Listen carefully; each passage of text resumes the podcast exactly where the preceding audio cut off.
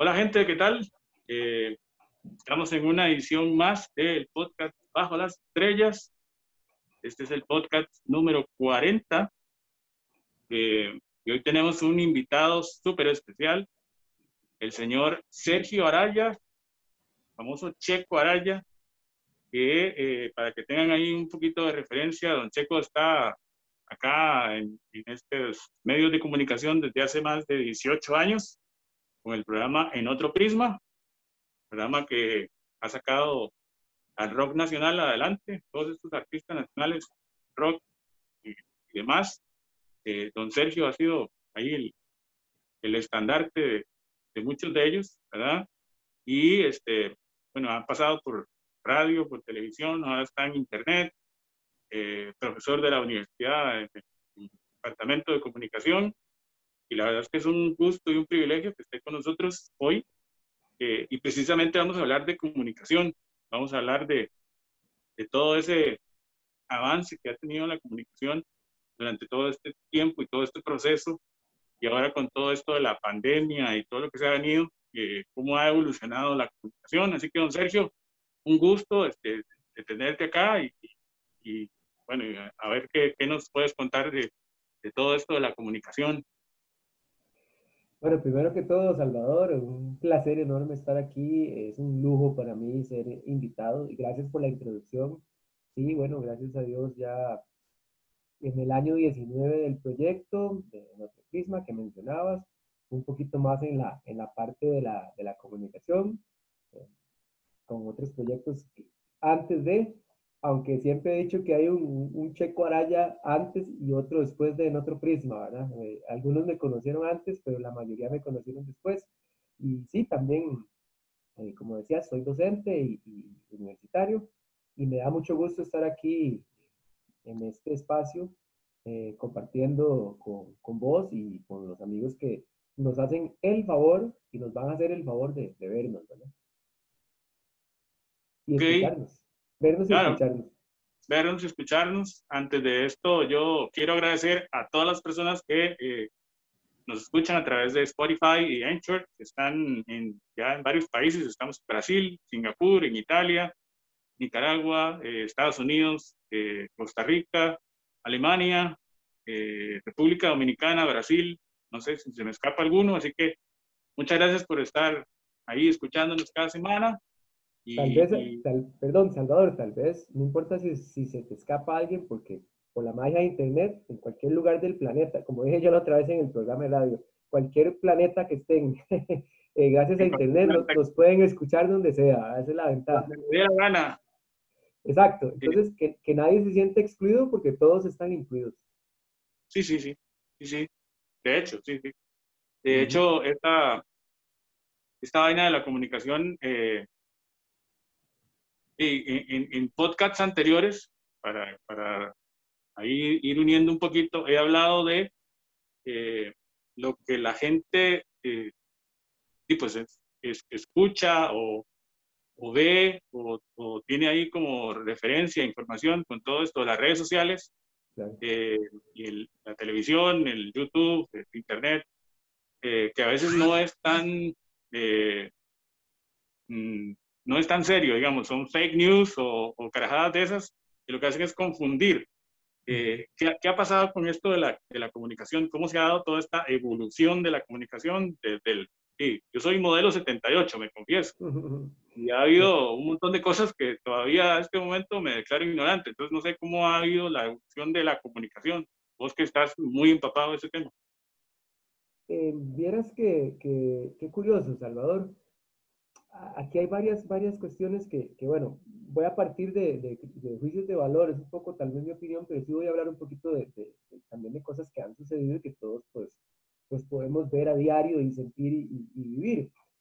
Eh, yo soy un poquito incluso mayor, ¿verdad? Yo soy modelo 7.5, por lo cual creo, considero que nosotros, Salvador, somos una generación de transición, que nos tocó lo viejo y también lo, lo actual, y nos supimos adaptar, eso es lo bueno. O sea, no estamos perdidos en, en la, por la tecnología, digamos, como eh, eso que nos quedamos atrapados en nuestra época y eh, pues vendrán cosas a las cuales habrá que adaptarse, pero por el momento creo que vamos bien, ahí estamos, estamos cumpliendo.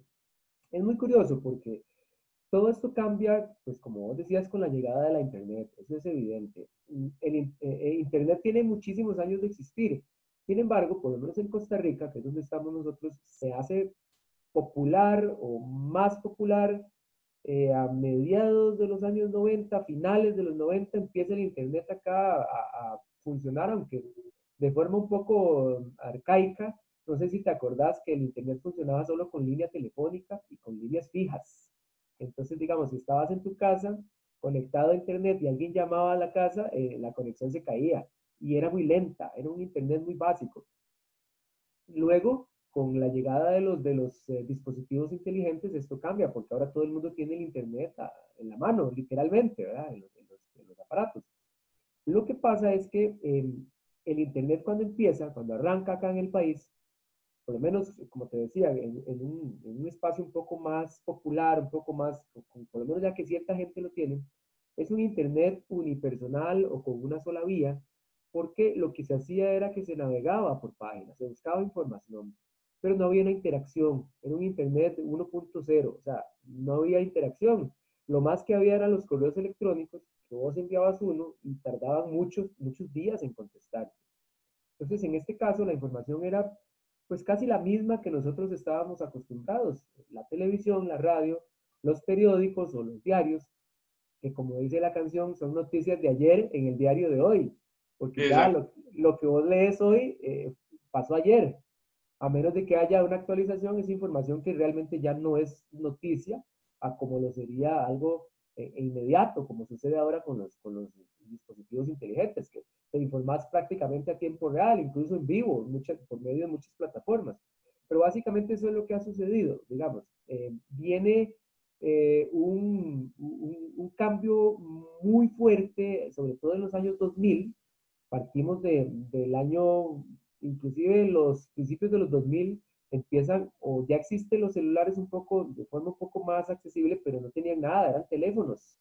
Ya el teléfono inteligente cambia todo esto, porque, como decía hace un instante, el tener internet te genera la opción de informarte casi que a tiempo real y, de forma inmediata. Eh, mm, recordemos la primera herramienta que se sirvió para transmitir en directo, que fue Periscope de, de Twitter, hace ya bastantes años, que, bueno, Periscope, Periscope murió o, la opacó Facebook Live y el Instagram Live y el, y el eh, Snapchat y el TikTok y todas esas plataformas pues se lo, se lo trajeron. Pero fue la primera opción en que veías un suceso a tiempo real. Recuerdo mucho, siempre pongo este ejemplo en mis clases, eh, el jugador de, del Barcelona Piqué.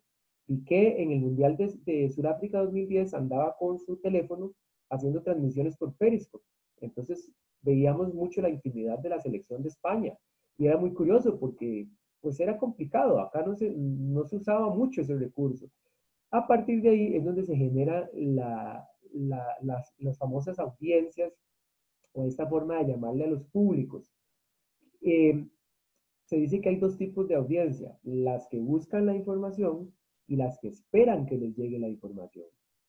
Como te decía, y como le, le, cuento a los amigos que nos, que nos siguen, eh, nosotros que nos tuvimos que adaptar a esta generación, los eh, millennials y los centennials, que son los que, los que nacen en los 2000, más los millennials, que son mitad 80, mitad 90, los que nacen a finales de los 90 hasta hoy en día, pues que son eso, la generación Z, que ya nacieron prácticamente con, con un teléfono de estos en la mano y con la opción de ver todo. Nosotros, Salvador, y la gente de nuestra generación, teníamos la radio, bueno, la radio sigue existiendo, gracias a Dios, pero teníamos la radio como uno de los medios más importantes y no veíamos, la radio no la vemos, es pura imaginación, y eso es lo lindo de la radio, ¿verdad? Y nosotros, yo le digo a los muchachos, para, para escuchar música, la radio, para escuchar noticias, radio, hasta después la televisión, pero era muy básico. Entonces, bueno, los diarios, los periódicos. Entonces, eh, hay una generación que ahora es la gente mayor eh, que se quedó un poco con esa, con esa costumbre de que yo no busco información, aunque yo tenga un teléfono, digamos, este, inteligente, yo sigo acostumbrado a informarme por los medios tradicionales y no estoy pendiente de estos aparatos que hasta te, crean adicción. Eh, los muchachos no, la gente nueva, la generación moderna no, y la gente como nosotros, que ya sea por trabajo o por necesidad o por gusto, nos hemos actualizado, tampoco. Pasa mucho con, con los famosos eh, eh, situaciones del fútbol, cuando vienen los fichajes de jugadores, cuando vienen presentaciones de entrenadores, todo eso, querés verlo a tiempo real, justo cuando pasa, informarte ya, inmediatamente. O ahora que pasó, como vos mencionabas, la pandemia, todos queríamos saber cuántos contagiados había eh, inmediatamente y cuándo llegaba la vacuna de inmediato. No esperarte al mediodía o a las seis de la tarde o a las siete o al día siguiente para leer un periódico con el objetivo de informarte. Entonces, eso ha cambiado mucho. Obviamente, los muchachos, como te decía, están acostumbrados y son muy visuales. Ellos son súper visuales, entonces te dicen, no, yo no veo noticias, ¿para qué? O sí veo noticias, pero ya me enteré de la mitad de lo que pasó antes de verlo en las noticias. Y yo lo veo con mi señora madre, digamos, ella sí está un poco más acostumbrada a ese esquema, y a veces me dice, vio que, que tal cosa, pasó tal cosa. Yo le digo, ah, sí, sí, claro, yo lo vi ahora en internet. Y entonces así es como funciona. Es un reto interesante porque Salvador es muy curioso. Dentro de cinco años no sabemos qué va a haber o qué va a pasar. Si, echamos el, el casete para atrás, nos acordamos de las primeras redes sociales como el High Five o el MySpace, que ya nadie se acuerda de eso, ¿verdad? Prácticamente, porque ya no, no funcionan. Y el Facebook que no existía o que estaba empezando, para nosotros era algo nuevo. Hoy en día ya el Facebook no es nuevo y ya pasó su boom, por así decirlo. Las transmisiones en vivo por Facebook, te pongo este ejemplo para los amigos que son de otros países, explicarles, en el año 2011, hace, van a ser 10 años, se inauguró el nuevo Estadio Nacional de Costa Rica, que es una donación del gobierno chino. En los eventos de inauguración, recuerdo que yo estuve cubriendo ahí con, con en otro prisma mi programa, estuvimos en varios eventos, incluso en el partido inaugural, estuvimos en la inauguración, no en el partido, porque sí nos dijeron que había que abandonar para que el espacio fuera ocupado por los colegas de deportes. Pero eh, me acuerdo que en ese momento no existían los Facebook Live, ni los Instagram Live, ni nada de eso. Entonces, se informaba por medio de estados. Vos escribías lo que estaba pasando y era todo un boom. Hoy en día, si uno pone un post o, o escribe solamente un texto en Facebook, no llama la atención como llamaba en ese tiempo. ¿Por qué? Porque también apareció Twitter, que sirve para eso, ¿verdad? Para dar mensajes cortos, directos y, listo para, para, que la gente comprenda más fácil eh, el asunto. Entonces creo que va un poco por ahí, Salvador. Estos cambios que vemos, pues yo no, no me atrevería a llamarlos modas, porque creo que más bien es evolución, me parece, a mi criterio. Pero sí, hoy en día es muy distinto todo y va a seguir cambiando, como te dije. No sé qué va a pasar de aquí a un lustro. No sé a dónde, por medio de qué vamos a estar hablando nosotros. Entonces, es muy variable. Eh, cuando yo empiezo a ver, eh, porque para, decís, ya para nosotros eh, empezamos a ver la evolución, por ejemplo, de los años 80, que era el, telegrama, ya después vino el fax modem y toda la cuestión, y ahora tener, como vos decís, las noticias al, al, instante, más bien a veces eh, eh, era como te decía, eh, a veces uno tiene que tener cuidado porque uno no sabe qué de eso es cierto, qué de eso es falso y, y, se generan como muchas, muchas confusiones. Pero hay, hay, hay, hay medios de comunicación que están quedando para vos rezagados, pero para mí, digamos, la prensa escrita como tal, y hay muchos periódicos que por lo menos aquí en Costa Rica han cerrado, porque se tiraron a la, bueno, se dejaron llevar por la era digital. Mm, tal vez no es, no, no, no han pegado tanto, ¿verdad? Como cuando eran papel, pero eso tiende a desaparecer. Sí, bueno, no, no me refería a eso, también me lo preguntaste. Eh, lo que pasa, Salvador, eh, hablo de Costa Rica, desconozco cómo, cómo funciona la legislación en otros países, pero Costa Rica tiene un problema. Eh, por un fallo judicial hace muchos años, en el país no se pide profesionalización a los periodistas, a la gente que ejerce este, esta, este oficio. Entonces, cualquier hijo de vecino, para decirlo muy, muy a lo simplemente porque quiere, ahora con Facebook y con redes sociales, hace una página y empieza a transmitir en vivo y opina y, dice lo que quiera de lo que quiera. Eso es muy peligroso, por dos razones. eh, yo respeto la opinión de todo el mundo, me parece muy bien que todo el que quiera opine y hable y no estoy en contra de que lo hagan. Pero, por ejemplo, vamos a hacer la comparación. Yo puedo saber mucho de leyes, pero si yo no soy abogado, no puedo trabajar como abogado.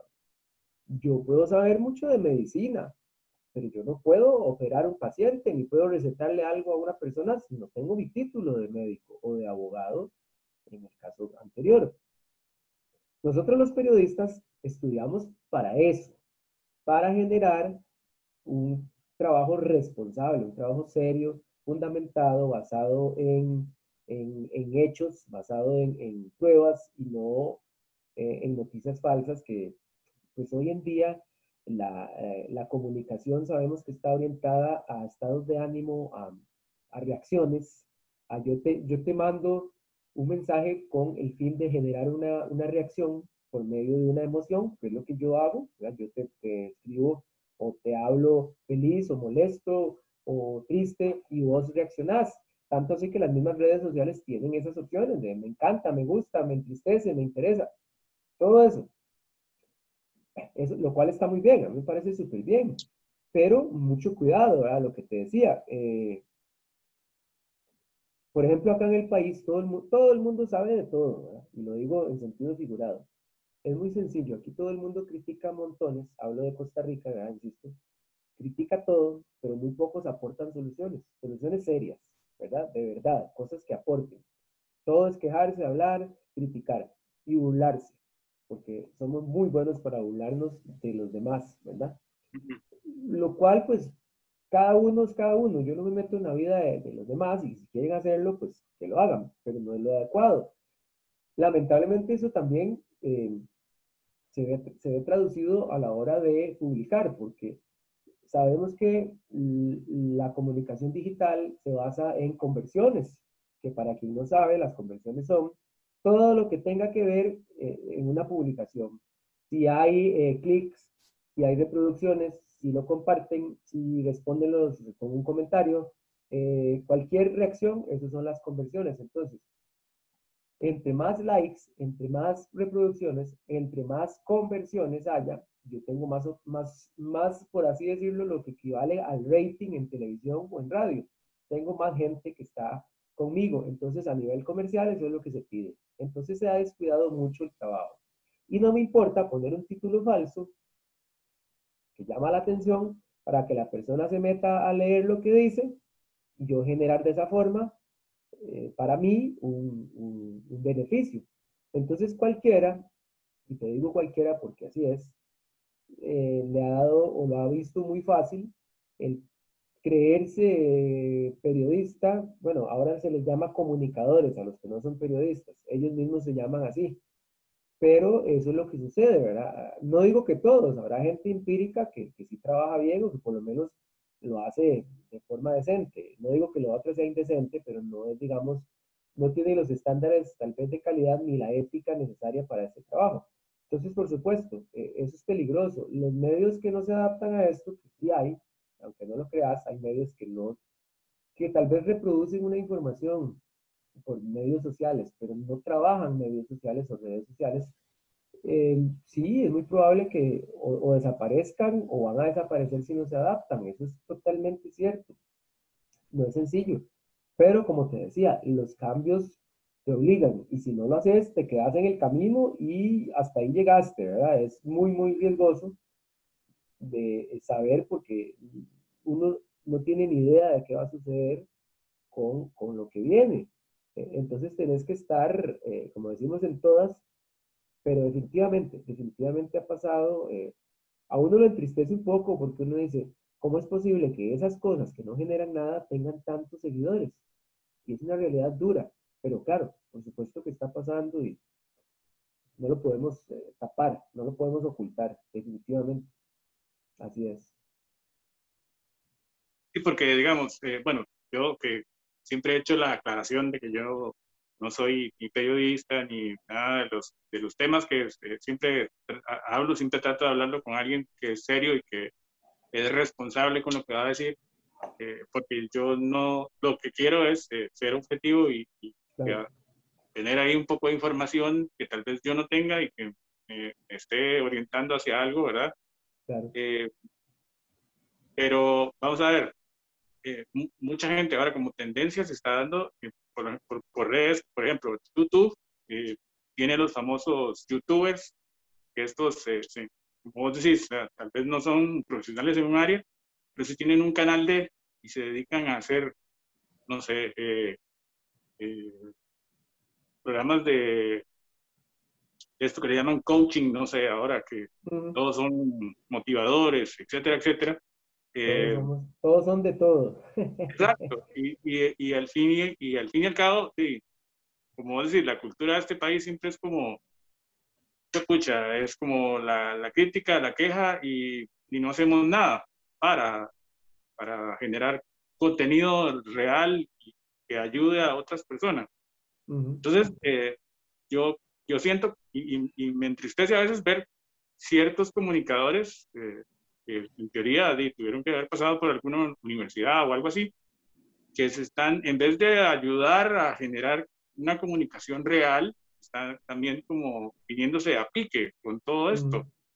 Y, y, y qué, qué, va, o sea, qué va a pasar el día de mañana con toda esta información, que a veces es desinformación más bien, que, y que la gente absorbe mal y en la calle se dicen otras cosas, como por ejemplo en este tiempo de la pandemia se dijeron cualquier cantidad de cosas alrededor de cómo era la enfermedad, cómo se curaba, eh, de dónde venían las vacunas, etcétera, etcétera.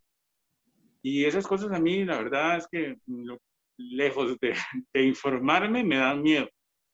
Sí, vieras que también, bueno, lo acabas de decir, también eh, sabemos que en estos medios sociales, eh, como lo es Internet, encontrás de todo, encontrás desde páginas serias, informativas y de todo tipo, hasta el Rincón del Vago, el Burrelicha, y páginas que, que no tienen ningún fundamento. El, Deforme se llamaba un, un, supuesto periódico mexicano que lo que hacía era eh, sátira de las noticias. Entonces, todo esto también viene mucho con uno. Eh, nosotros acá en el país, el pico, el costarricense, es muy confiado. tiene esa cultura de que todo lo que le dicen se lo cree y confía ciegamente. No, es muy peligroso porque, como vos decís, cuánta información, y, y pasa mucho con los adultos mayores, ellos todo lo consumen, todo lo que les mandan, lo consumen y se lo creen. Y a veces está bien, porque uno se tiene que informar, pero no es cierto que todo lo que te dicen es cierto, es verdad, porque ¿cuál es la, la fuente? O sea, ¿cuál es, la, ¿cuál es el respaldo? ¿Cuál es la veracidad de esa información? Entonces, no es porque yo diga hoy aquí, en este momento, que estamos grabando este, este programa, o que estamos compartiendo este programa, em, el COVID se va a acabar mañana, y entonces yo lo, lo distribuyo, la información, y, hay gente que me cree. ¿Y cuál es el fundamento? Ojalá se acabara mañana, es lo que más quisiéramos. Pero no es así, o sea, ¿de dónde saqué yo eso? O sea, simplemente yo lo dije. Y sucede, sucede que tal vez un doctor, tal vez dicen, ah, es que es un doctor. Claro, pero puede ser que el doctor esté opinando, esté, esté diciendo algo que quiere que pase, pero que no está pasando. Entonces, también la responsabilidad está en uno, ¿verdad? Digamos, nosotros como periodistas y yo lo digo, soy bastante desconfiado porque nos acostumbraron a que tenemos que verificar la información antes de publicarla, antes de compartirla. Y si la voy a compartir sin estar seguro, lo cual pues no es lo ideal, sin embargo a veces pues habría que hacerlo o hay que hacerlo, por lo menos decir, esta información proviene de tal fuente, es o es posible que esto suceda, más no es definitivo. Pero no todo el mundo tiene ese cuidado. Pero sí, nosotros como consumidores también tenemos que ser muy cuidadosos con lo que creemos dentro de todo ese montón de información que hay, que, que mucha es falsa, mucha es, como hablábamos hace un rato, para lograr eh, tener más seguidores. Y eso está clarísimo. Entonces, mucho cuidado, ¿verdad? mucho ojo. ¿Será por eso que en este país tenemos algunos íconos de la, del periodismo? Por ejemplo, doña Pilar Cisneros, don Ignacio Santos, eh, siento que hay como, cierto, como, como íconos de, porque la, la misma gente se ha encargado de, de, hacer no tan serio esto y hay mucha gente que, hay alguna gente que no, tal vez no mucha, tal vez no toda, que no lo tomen, no, no lo tome en serio, sino que más bien eh, lo tenga ahí, o sea, como, ah, sí, fulano me está diciendo esto, pero no le creo porque otro día lo escuché decir otra cosa que no era, o sea, será por eso que tenemos como esos íconos y, y, y yo creo, pienso yo, que se están acabando, porque sí, yo no, no, a este momento, yo no soy mucho de, noticias, como vos decís, ahora con todo esto de la, del, del teléfono inteligente, uno anda ahí como todo le llega, pero no veo yo como en la palestra gente que sea seria y responsable para, para darme esa información. No sé. Sí, eh, pues, ah, digamos, ¿cómo te explico? Es, es complejo porque, digamos, ahorita la, mayoría de jefes de medios de comunicación acá en el país, que ya han ido cambiando, algunos, no todos, hay muchos mucho jefes, mucha gente que son jefes de la generación nuestra, que son ahora cuarentones, gente entre 40 y 50 años, incluso un poquito más, eh, que están tratando de, refrescar un poco lo que se llama el, mercado o que las empresas los han colocado con ese objetivo. Em, yo sí creo en el profesionalismo de muchos de ellos, más el problema es que a veces dependemos, cuando somos empleados de, una empresa, dependemos mucho de los intereses de esta empresa. Entonces, por ejemplo, el ejemplo yo este ejemplo lo pongo en, los cursos de, que doy, se lo pongo a los muchachos. Grupo Extra maneja un tipo de ética profesional distinto a Grupo Nación. Bueno, Grupo Nación lo, trata de igualar o, se parece en la parte del diario La Teja. Pero si comparas la, nación, como la, nación como tal, con, la, extra o grupo extra y con grupo nación, tienen distintas eh, formas de, ver la información y yo te podría decir, uno es ético y el otro es antiético, pero es que eso es relativo, porque tal vez para uno, de, para, para el que yo considero antiético, para ellos quizás lo que hacen no lo es, y viceversa. Entonces es muy relativo, no sabemos y no podemos afirmar que todo esté malo, que todo esté bien. En todo caso, como yo les digo, siempre eh, lo bueno es que son trabajos, que son medios y que generan fuentes de empleo. Ya la forma en que lo hagan es otro tema. Si a mí me dicen, ¿le, le gusta lo que hacen o no? Perdón. Si le dicen, ¿le gusta lo que hacen o no? Ya ahí cambiamos totalmente de, opinión. Y ahí sí yo tendría que decir, pues sí o no. Pero existe un poco de todo. Quizá eh, tenemos muy arraigados ciertas personas, ciertas personas de la industria, ciertos comunicadores, ciertos colegas que por muchos años los vimos, crecimos con ellos y, les creemos, porque también uno se gana eso. Si yo soy muy malo o yo soy muy bueno para los ojos de muchos o para los ojos de pocos o para todos o para la mayoría, la gente o me va a creer o no me va a creer. Entonces hay que tener cuidado. Si ya me creen, aunque yo me equivoque, la gente va a decir, qué extraño, qué pasó o qué le pasó, por qué dijo eso. ¿Verdad? Es como, no, me parece que esta persona se equivoque. O sea, no, no lo veo, como decías, yo le creo. No es posible que se equivoque. O, o qué pasó, por qué dice eso. Mientras que si no le crees, si no confías, nunca le vas a creer como la famosa historia de Pedrito y el Lobo que contaba el Chapulín Colorado, que era tan mentiroso el muchacho que nadie le creía y el día que dijo la verdad nadie le creyó porque es mentiroso. Yo creo que va un poco por ahí. Sí, hay figuras de respeto, lo que pasa es que sabemos que esas figuras pues tarde o temprano se van a ir también y, nosotros los que venimos detrás, los que están ahora en, en jefaturas y en direcciones, son los que tienen que mantener e inclusive mejorar esa reputación que ya, que ya tienen los otros y los medios que, dirigen. Y como dicen, de, todo ahí en la viña del Señor, ¿verdad? También te vas a encontrar cada artista que a veces me dice, no puedo creerlo. Es parte de eso, hay, hay, hay un poco de todo, ¿verdad? Para vos entonces, el, el periodismo de el periodismo criollo nuestro país, eh, es, está, es, rescatable. Por ejemplo, eh, en otros países, siento que a veces los periodistas no están tan, tan bien parados, ¿verdad? En, algunos países son súper manipulados por, por el gobierno, por el ejército, por lo que sea. entonces tienen que hablar lo que sale directamente de esas fuentes y no pueden informar como sea. Entonces, el de nosotros está, está bien direccionado, o sea, está, eh, es objetivo, es, es, va directo a donde tiene que ir o, todavía anda ahí como dando vueltas, no es concreto. ¿Cómo lo ves vos desde tu punto de vista como, educador de periodista? Mm. Sí, volvemos a lo que te decía ahora, partiendo de, mis, juicios de valor, de mi, punto de vista, creo que hay de todo un poco, pero creo que la mayoría sí son personas serias y profesionales. Y, de igual forma sus medios, o los medios que, de comunicación que tienen.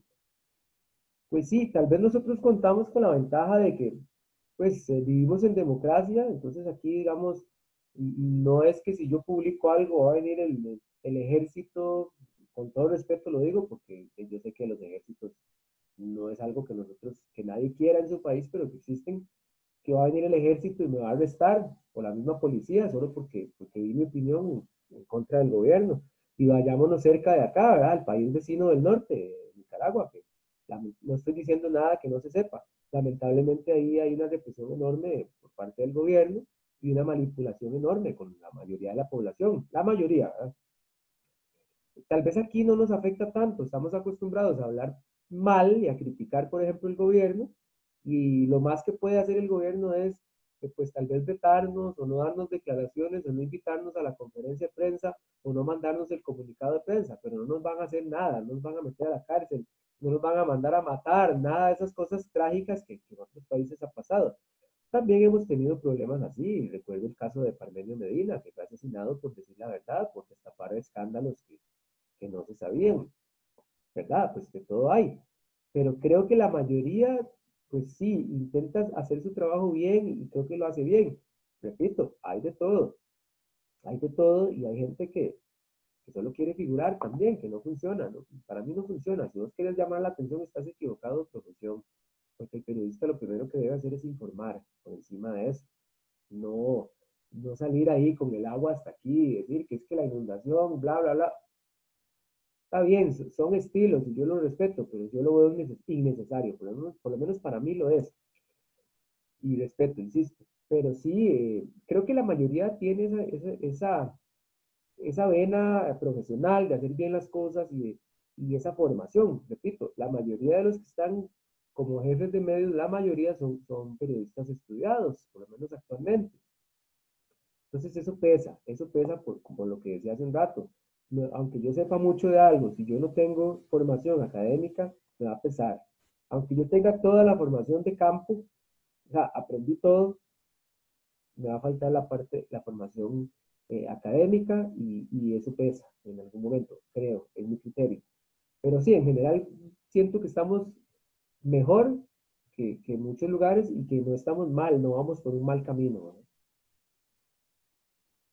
Sí, y estamos mejor que hace, ¿qué? Hace unas tres décadas, digamos. Tres décadas, 30 años atrás. Bueno, no sabría decir si mejor, no, me atrevería a decir si mejor, porque hace 30 años Costa Rica era una aldea y era muy diferente la realidad de la de hoy en día es muy curioso porque Costa Rica cambió mucho a partir del año 2000. En 2000 para adelante es otro país. Digamos, eh, nosotros que somos de una generación, Salvador, un poco más, más viejita, vivimos una infancia y una adolescencia, inclusive buena parte de nuestra juventud, tranquilos, con un país muy distinto. Me refiero a seguridad social, eh, me refiero a seguridad eh, en las calles, me refiero a valores de la gente, me refiero a convivencia, a, la parte social, a, las relaciones interpersonales, me refiero a casi todos los aspectos. Todo esto varió mucho. y la influencia de, muchos, de muchas cosas que vienen del exterior nos, nos afectó. Las nuevas generaciones ya piensan muy distinto a como pensábamos nosotros, eso se refleja en el país también, en la, en la parte de producción del país. Es completamente otra historia. Entonces, 30 años atrás sí era otra historia, definitivamente estábamos, repito, si por ejemplo, si ves la constitución política que es del año 49, 1949, pues está hecha para, para 100.000 personas, que era lo que vivían en este país. Y, es muy distinta a la realidad. Hoy en día las leyes ya no funcionan a mi criterio. Entonces, sí, eh, no sé si estamos mejor. Yo creo que lo que estamos es, pues, adaptados a, la situación actual, que sí es distinta. Pues tenemos también más recursos y más, eh, más eh, colaboración, más gente haciendo las cosas y más versatilidad. Ahora todos tenemos que hacer de todo por ese lado sí puedo creer que estamos mejor, pero sí, sí no puedo compararlo porque creo que la, la, las realidades son otras, ¿verdad? Sí. Yo soy de la idea de, de que, bueno, vamos a ver, para vos todo lo que pasa eh, con el gobierno, con lo que está viviendo el país, es una manipulación o es que la noticia como tal no, no, está, no, no se está generando como tiene que ser, como se tiene que dar, porque mucha gente ha dicho que todo lo que está pasando es una manipulación. Entonces, y, parte de eso viene siempre del comunicador, ¿verdad? O sea, la mala comunicación, el teléfono chocho, como, como se dice. ¿Vos crees que esto, esto realmente pasa? ¿Es una manipulación o, o es simple y sencillamente que, que, así es como está la realidad de este país? Yo, yo creo que manipulación, digamos, si nos referimos al gobierno, yo no le veo mucho sentido, porque por ejemplo ahorita, eh, yo creo que esto de la pandemia no es, no es algo como para manipular, como para valerse de eso, porque es una situación que, bueno, al ministro de Salud, su padre falleció por, por, el COVID. Yo no creo que el ministro esté de acuerdo con, con, con asustar a la gente y con manipularlos solo porque el gobierno decidió que era así para mantenerlos, digamos, eh, sometidos. Me parece que es algo delicado, como para decir, es que sí, el gobierno está inventando todo y que es que aquí no se ha muerto nadie. Claro que se ha muerto gente, muchísima. Tal vez por la situación demográfica de nuestro país no se ha muerto la cantidad proporcional que ha muerto en otros países. Pero no es que no han muerto personas, han muerto muchas personas. Y lamentablemente eh, gente que uno jamás imaginó que fuera a morir. Eh, gracias a Dios, bueno, en mi caso, ningún ha llegado, ha, fallecido por eso. Ni, conozco gente que sí le ha dado el COVID, pues como te decía, pues, también conozco gente que ya perdió seres queridos por eso. Creo que no, partiendo de la situación actual, me parece que no. Que no se diga todo dentro de la información que circula, eso es otro tema. Pero para eso no se necesita la pandemia siempre ha pasado, pues hay cosas que el gobierno no, no, no, no va a publicar porque no le conviene o porque no quiere y está en su derecho. Eso es como algunas cosas, no todo tiene que saberse lo que hace el gobierno. Debe saberse la mayoría porque el gobierno trabaja para el pueblo, se supone. Pero, por ejemplo, si, si, es algo mínimo que no le afecta a nadie, yo no veo necesidad de que se publique. Que se publique lo que están haciendo para que todo el mundo lo sepa y que se publique eh, la verdad, sí. Pues sí, algo se debe quedar ahí, eh, escondido, guardado. Siempre pasa y es normal, es parte de. Eh, obviamente no es lo ideal, pero sí pasa. pero no, yo no lo veo como una manipulación ni como que los periodistas se presten para eso. Pues lo que puede pasar a veces, a veces, que no generalizo, es que haya un poco de no temor, pero como que no haya una confrontación por parte de todos, porque es lo que te decía, y si no me gustó lo que me dijo, entonces lo elimino de la conferencia de prensa. Salvador Cortés no regresa a la conferencia de prensa porque criticó al, ministro de Salud. Entonces, ese es como el riesgo. Pero bueno, hay, periodistas que no les importa. Y también sucede cuando hay intereses de por medio.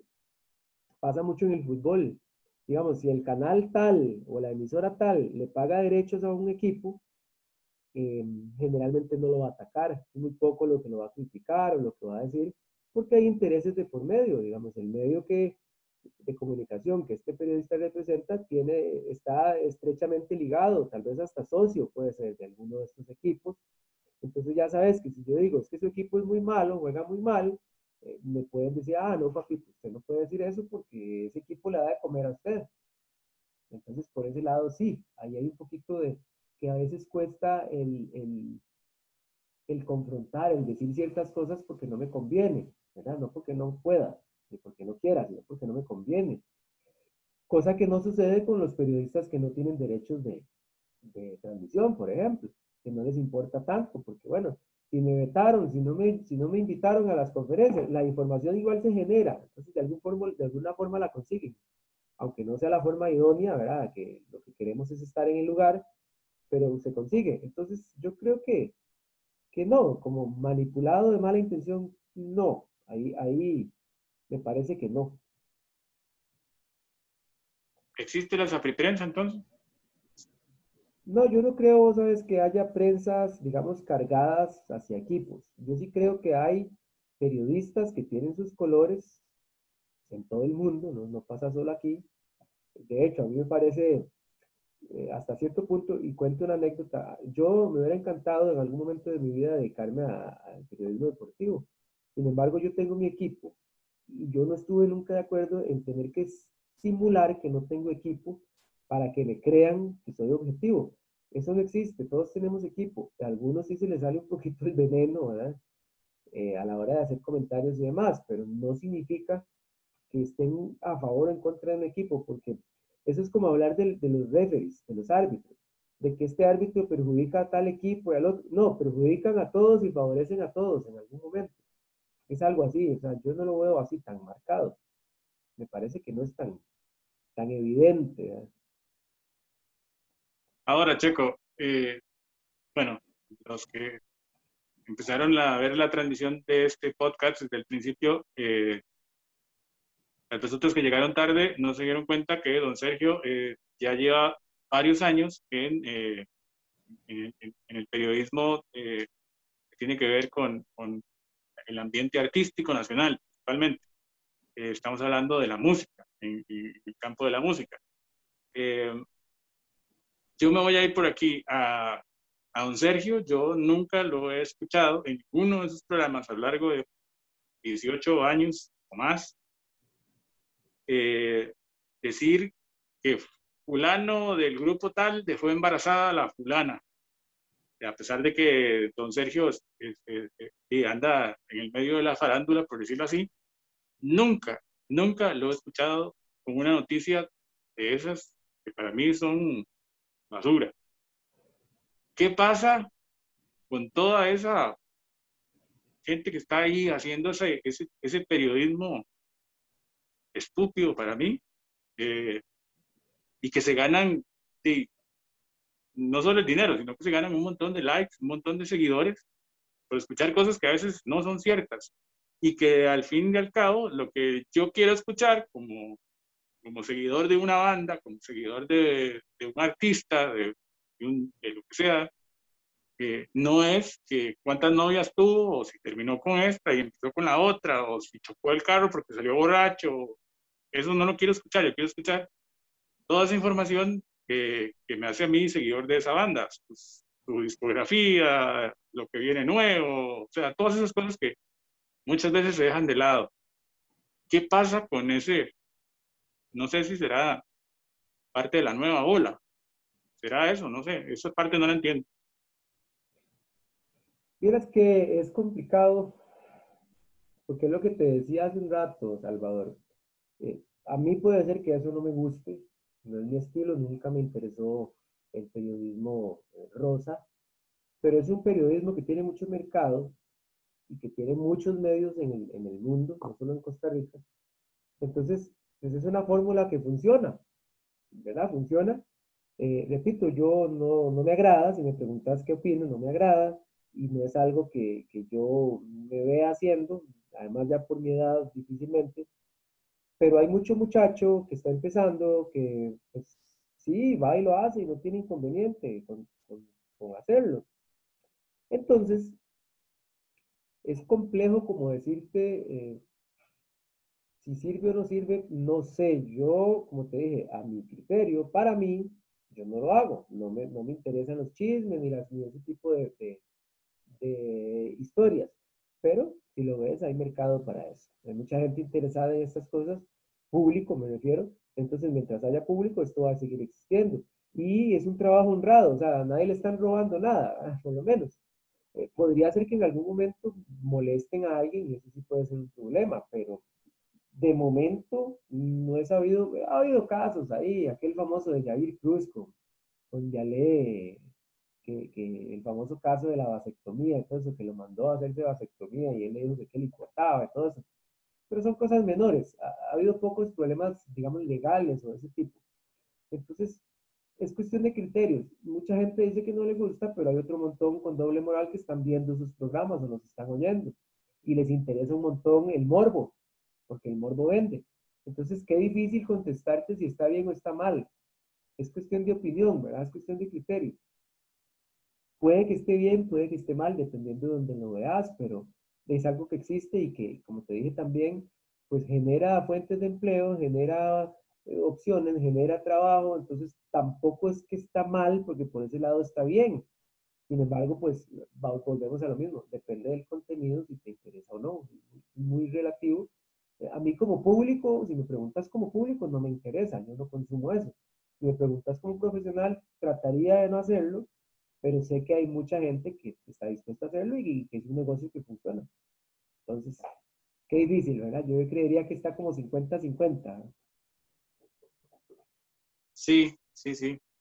Sí, a mí eso, la, verdad tampoco yo no lo consumo, pero siempre he tenido como la duda ahí de que qué pasará por la mente de cuando dice voy a hacer una nota de y la nota se fue al carajo cuando salió otra cosa que nada que ver, pero bueno, sí, ya como vos decís, eh, eh, gustos son gustos y a la gente le gusta, a otros no les gusta, pero sí, sí, a veces también se siente, hay gente ahí, principalmente la gente mayor, que empieza a señalar, y dice, es que eso es lo que, esa basura, entonces ya empiezan a, como a etiquetar ya al periodista como tal, y hay, hay mucha gente que quiere comunicar eh, cosas reales, como vos, y, y, ya se fue en la misma etiqueta con, con todos ahí, y no se vale, la verdad. Bueno, eh, eso es, cuestión de gusto. Entonces ya, para ir aterrizando, dijo, el piloto, ¿cómo, cómo es la evolución entonces de la comunicación? Y, y, y, y vos que estás eh, en una universidad como profesor, ¿cómo ves eh, esta profesión, este, e, e, esta rama, eh, ¿cómo, cómo, la toman, cómo la absorben los, las futuras generaciones, digo yo, los que, porque ahí, yo me imagino que debe haber ahí cualquier cantidad de semillitas que están estudiando periodismo para la gente que cree que no es una carrera de las que va a dejar dinero, porque la gente siempre busca medicina y cosas así. ¿Cómo lo ves vos ya como, como, como educador, como, como, una persona que está ahí metido dentro de la comunicación, enseñando a otros? Eh, ¿Qué futuro tiene esa, e, e, esa, esa comunicación en este país? Eh, yo eh, siento que hay muchachos con mucho talento, porque los veo, muchachos muy buenos, como todo, hay de todo, por lo menos estudiando, me refiero. Eh, lo que aquí puede influir es algo importante. Muchos, hay muchos para, para que, o que, buscan o que quieren, no todos, por suerte, pero muchos buscan o quieren lo mismo o, algo, cosas muy parecidas. Eh, a muchos muchachos de hoy en día les interesa mucho la parte del deporte, a la gran mayoría, eh, otros no, repito. Y está bien, no, es problema porque sus gustos son gustos. Yo lo que sí les recomiendo, se lo he dicho a algunos de mis estudiantes, es que siempre deben presentar, o más bien presentar, no, ofrecer un valor agregado, porque si no, son uno más del montón y ahí sí puede ser que se queden en el camino o que no, si no generan diferencia, pues puede ser que lleguen, pero no se queden. Entonces es lo que yo les digo, o sea, si usted se quiere dedicar a este oficio, en que hay mucha gente y que va a seguir habiendo mucha gente conforme pasen los años, y mucha gente que quiere hacer lo mismo o que está en lo mismo, en el mismo campo, presente eh, algo distinto, ofrezca algo que los demás no tienen para que usted destaque. Entonces, pues ese es mi, mi, punto de vista, mi, mi consejo profesional, em, porque sí, es lo que yo veo. A, nivel de talento, no, yo no veo problema. Hay muchachos muy buenos que yo creo que, que pueden cumplir perfectamente con lo, con, lo, con lo que se quiere. Pero eso sería lo único que yo les diría, que, que sean creativos, que sean inteligentes y que se preparen cada vez más, con más opciones, que sean versátiles para que puedan competir de verdad ofreciendo algo distinto, algo superior o algo mejor que, la mayoría, para que así puedan llegar y se puedan quedar.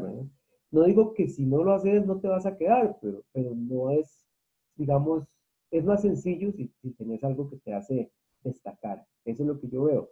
Y la profesión, pues es una profesión, un oficio hermoso que los que nos apasiona siempre vamos a saberlo. Eh, es, es chivísima, nadie, pues sí, hay gente que ha hecho plata, pero sabemos que nadie, se, como vos decías, estudia esto por hacer plata.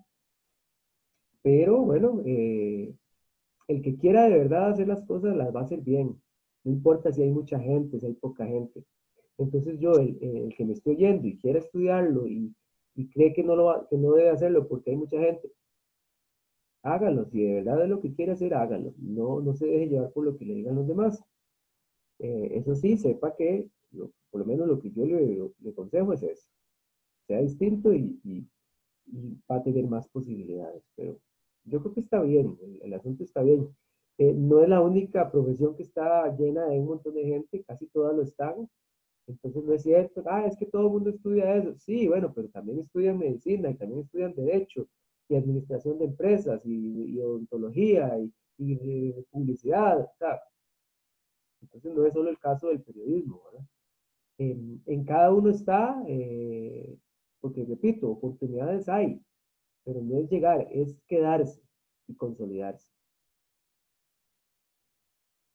Ok, bueno, eh,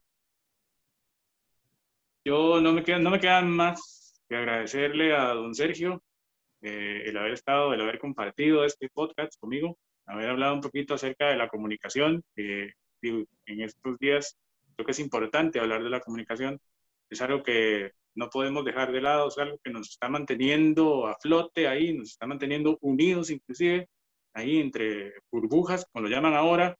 Eh, y bueno, es, es, fundamental tener una comunicación acercada, como dice don, Sergio, y una buena comunicación. Eh, creo que don Sergio está de acuerdo conmigo.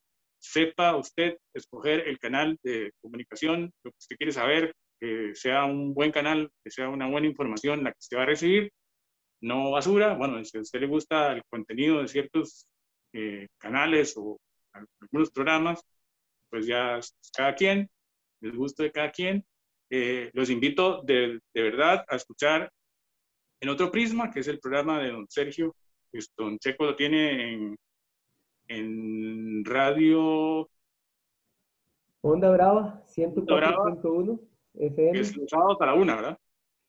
Sí, correcto. Gracias, eh, Salvador. Eh, sí, básicamente sábados, una de la tarde, 104.1 FM acá en Costa Rica si estás en otro país y querés escuchar una hora de, rock en español desde otra perspectiva, puedes también ingresar a la página de la emisora que es onda brava, onda brava, perdón, radio.com, onda brava radio.com. Los eh, miércoles es la repetición a las 5 de la tarde, la misma frecuencia y la misma página. Y los martes a las 8 de la noche en Radio Nova, Música Independiente, eh, también se retransmite el programa 8 de la noche, Radio Nova, así se llama, Radio Nova Costa Rica, para que puedan ingresar y escucharlo. Además, domingos a las 2 de la tarde tenemos programa audiovisual o formato televisión por Facebook Live. En otroprisma.com, la página web donde publicamos notas. Eh, tenemos redes sociales, además de Facebook, Instagram, Twitter y YouTube. Y pues nada más, de nuevo gracias ya lo saben, ya más que informados de todas las redes sociales de En Otro Prisma y Don Checo Araya. Gracias a toda la gente que nos está escuchando, la que nos está viendo por YouTube. Eh, las redes sociales mías, Salvador Cortés, en Instagram, Facebook, eh, estamos en Spotify como el día que pagamos Facebook. y ahí nos fuimos. esperamos la próxima semana con otro, otro podcast, con otro personaje. Y, y nada, recuerde que la comunicación tiene que ser la mejor. Comuníquese con su familia, principalmente. Muchas gracias, no Sergio, de verdad, muy agradecido de corazón. Muchas gracias y nos, nos hablamos, nos vemos en cualquier momento. Sí, más bien gracias Salvador por tomarme en cuenta. Eh, para mí es un placer. Espero que les haya gustado la, la, charla y que de verdad algo de lo que hemos conversado les, les pueda servir. ¿verdad? Ese es el objetivo también que uno tiene, que, la persona que nos ve, que nos escucha, pueda eh, tomar algo de lo que conversamos y, sacarle provecho, ¿verdad? No lo hacemos con el afán de, de, criticar ni de molestar, sino con el afán de que todo esto sea útil para ustedes. Muchísimas gracias, honradísimo por la invitación y sigan a Salvador Cortés todos los espacios y plata, por todos los espacios, en todos los espacios y por todas las plataformas que ya él les indicó. Eh, de nuevo, gracias y que estén muy bien todos. Buenos días.